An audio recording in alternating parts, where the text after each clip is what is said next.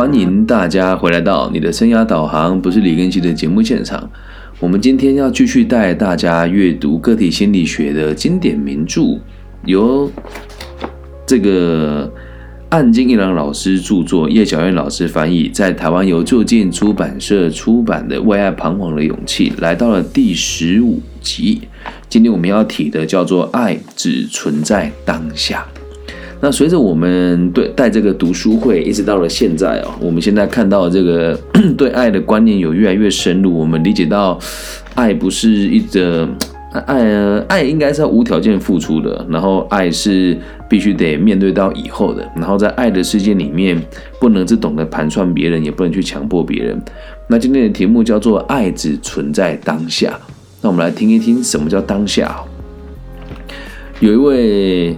心理学家叫弗洛姆，他说，在西方的语言当中哦，彼此作为动词啊，更常会当成名词使用的一个一个例子就是爱，所以他的意思就是爱其实是一个名词，但其实它是一个动词哦，而这个名词不过是代表爱这个动作的抽象意涵，却被切割抽离于人力人类之外，并且被实体化。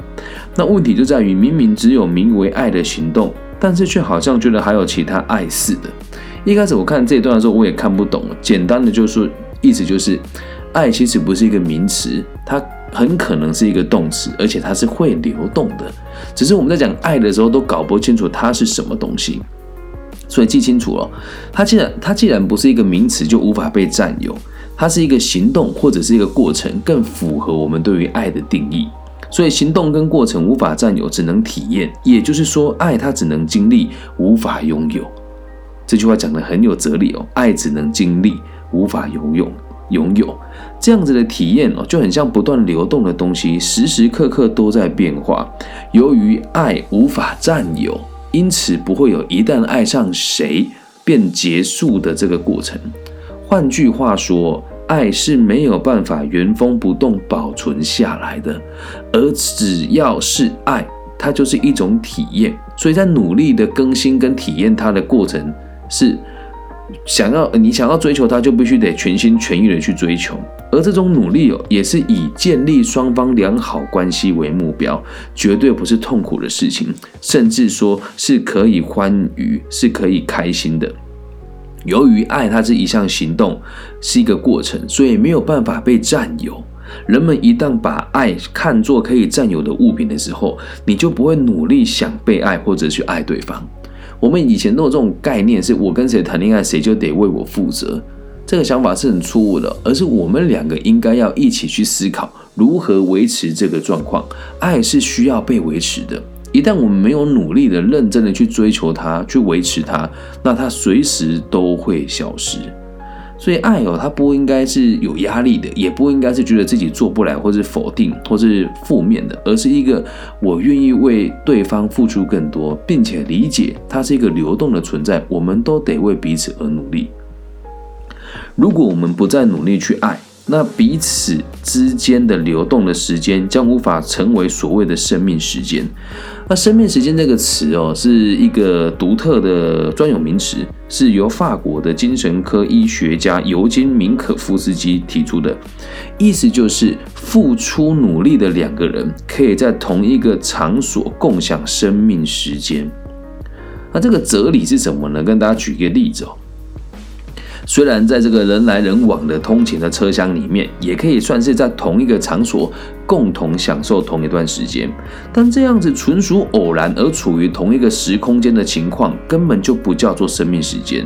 相对于生命时间，反过来讲就是死寂时间。在通勤列车里面呢，我们和隔壁座位的人是毫无关系的，甚至会为了表示真的没有任何的关系，还会看看外面的景色啦，读读书啊，划划手机啊，都是为了让其他人知道，哎，我和旁边这个人是一点关系都没有的。像这样子的时候，各自的时间在各自的流逝，对于想办法赶快抵达目的地的人来说，漫长的通车时间简直就是折磨。怎么样？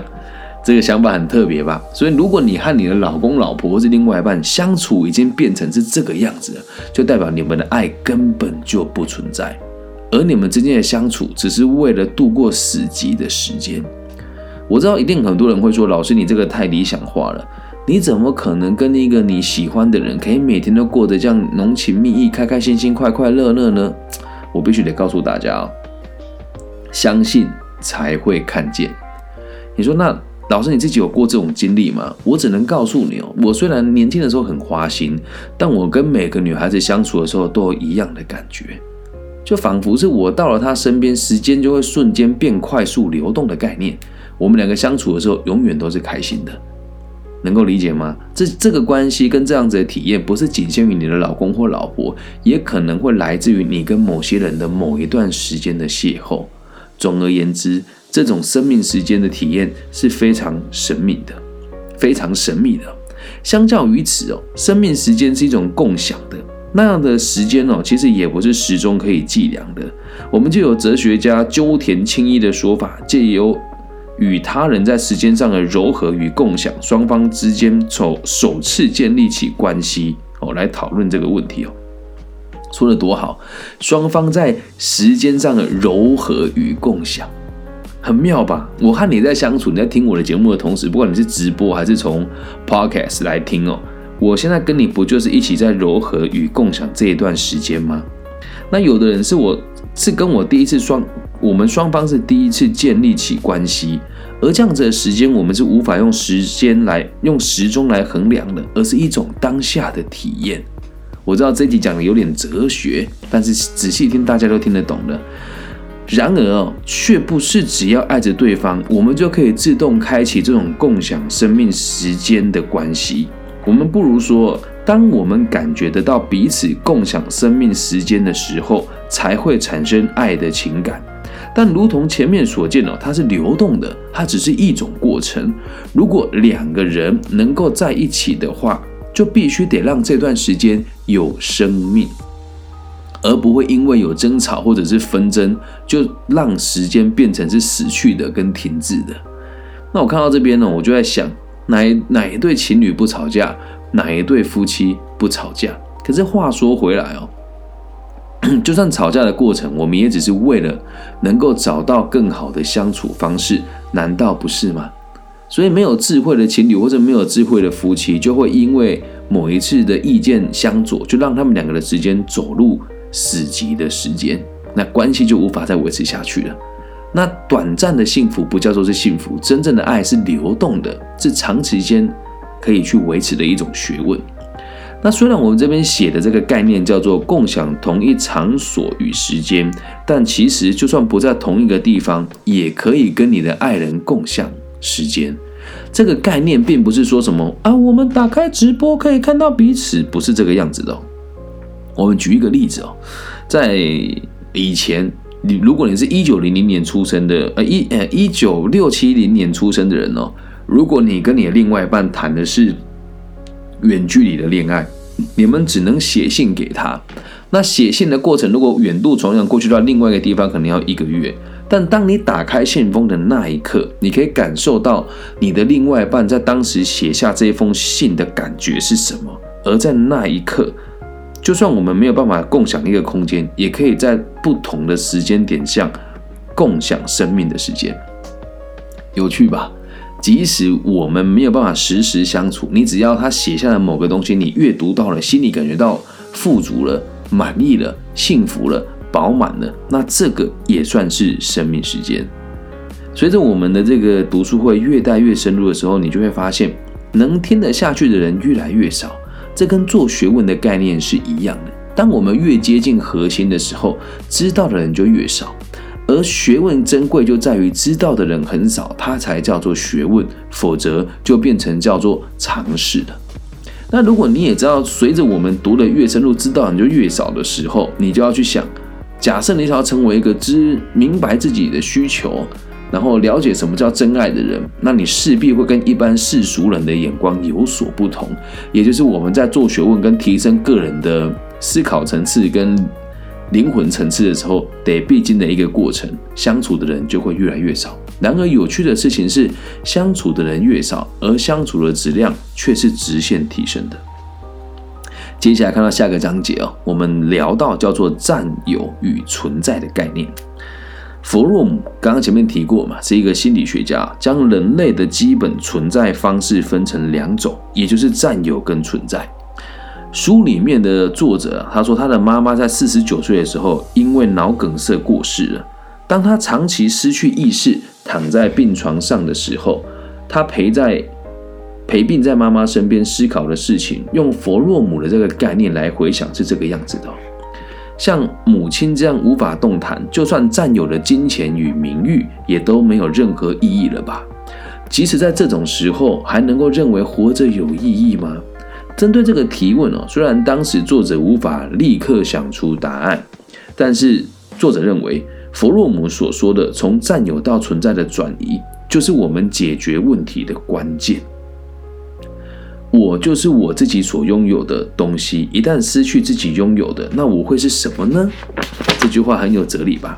然后弗洛姆就接着说了：然而，在存在的形式中，根本不必担忧失去自己所拥有的东西，因为我并不是被占有的物品，而我就是一个存在。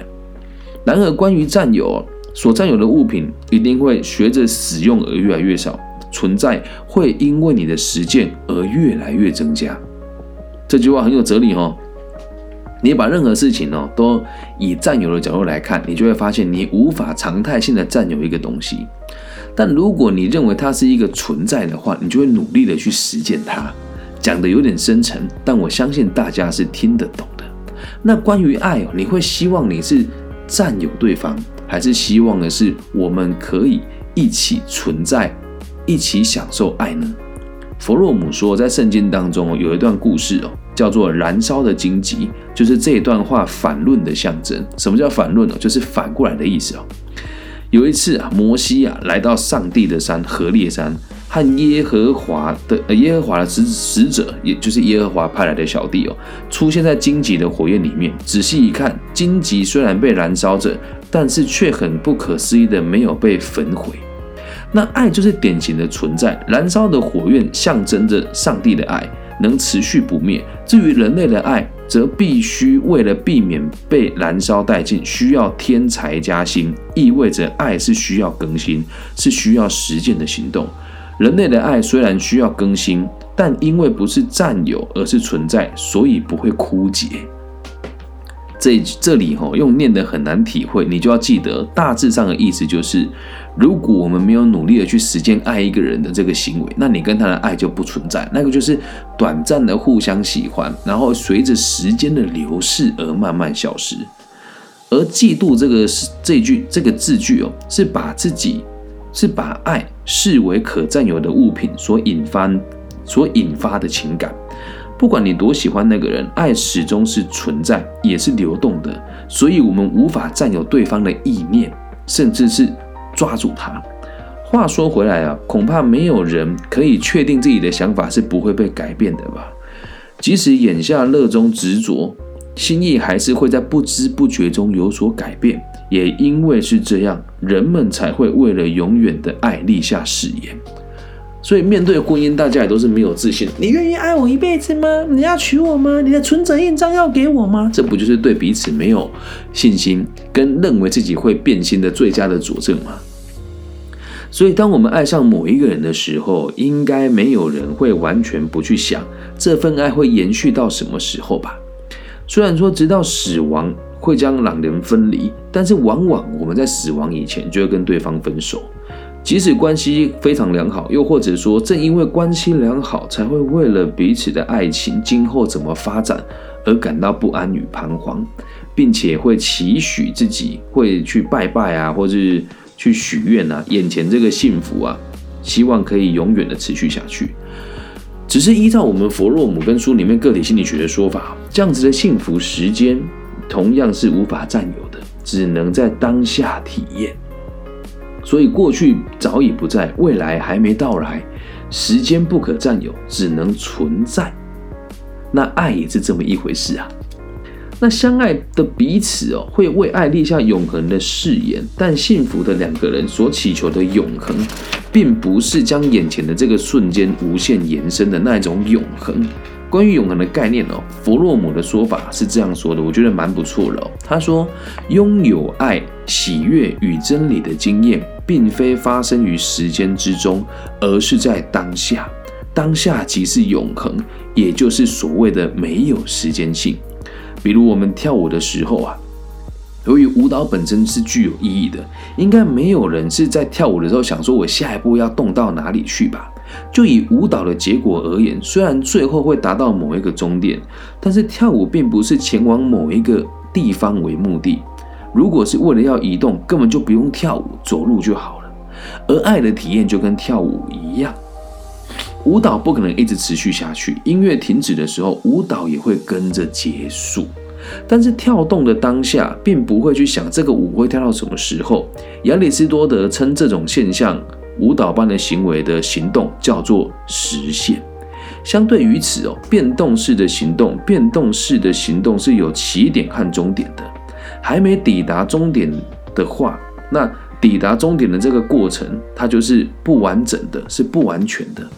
至于实现的方面呢，正在进行中的动作本身就是已经完整的结果。像舞蹈这样子实现的行动，即使没有抵达某一处，舞动的每一个瞬间都还是最完美的进行式。有趣吧？而所谓的人生跟爱情都一样啊。也都只是现实与实现。虽然我们一般的概念都会以出生为起点，死亡当终点，但实际上人生是否就以这种角度来看待呢？我们还有各种可以讨论的角度。所以，如果你去问年轻人呢，你觉得你目前处在人生哪个阶段？他们都会说：“我应该活到了一半了吧？”但谁知道你可以活到几岁呢？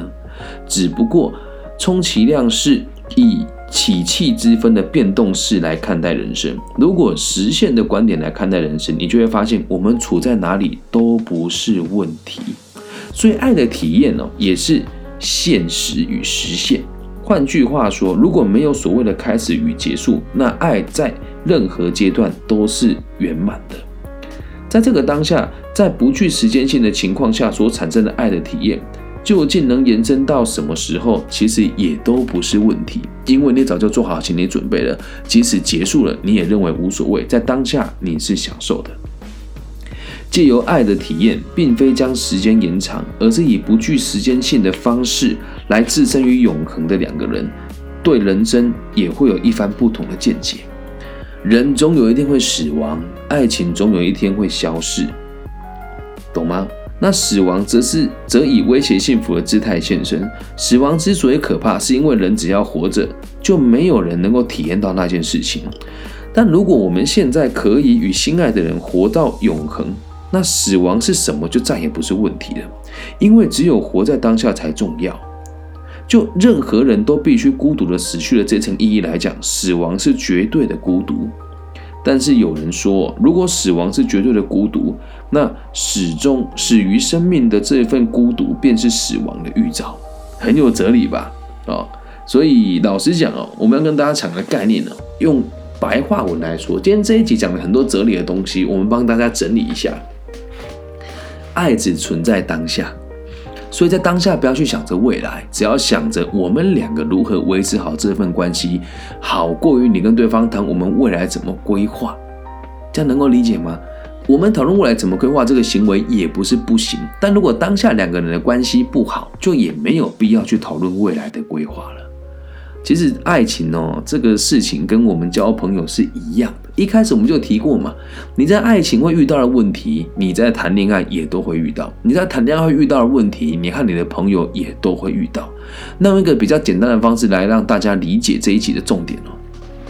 我和你们相处当下，你要是愿意听得进去，或者是你愿意跟我交流。其实就代表着我们也不用讨论未来了，就连我教育你们、跟你们听我的节目，也很有可能明天你们就不见了，后天你们就不见了。但也不能因为你们明天不见了，我们这段回忆就叫做不存在。所以我从来都没有去想过我的爱人可以跟我走多久，我的学生会不会跟我一辈子。我只想着当下我如何帮助别人解决他的问题，我只想着当下我和你相处的时候，你的开心的点是什么，还有你为什么愿意跟我交流。至于长远的以后，不需要把每个当下都顾好的时候，你就会发现永恒自然而然的就已经存在了。而如果我们只想着如何维持好关系，而不在意当下的感受是什么，那也一点意义都没有。最后举个例子哦，一对夫妻跟公公婆婆住在一起，然后他们两个为了要不要搬出去住而吵架。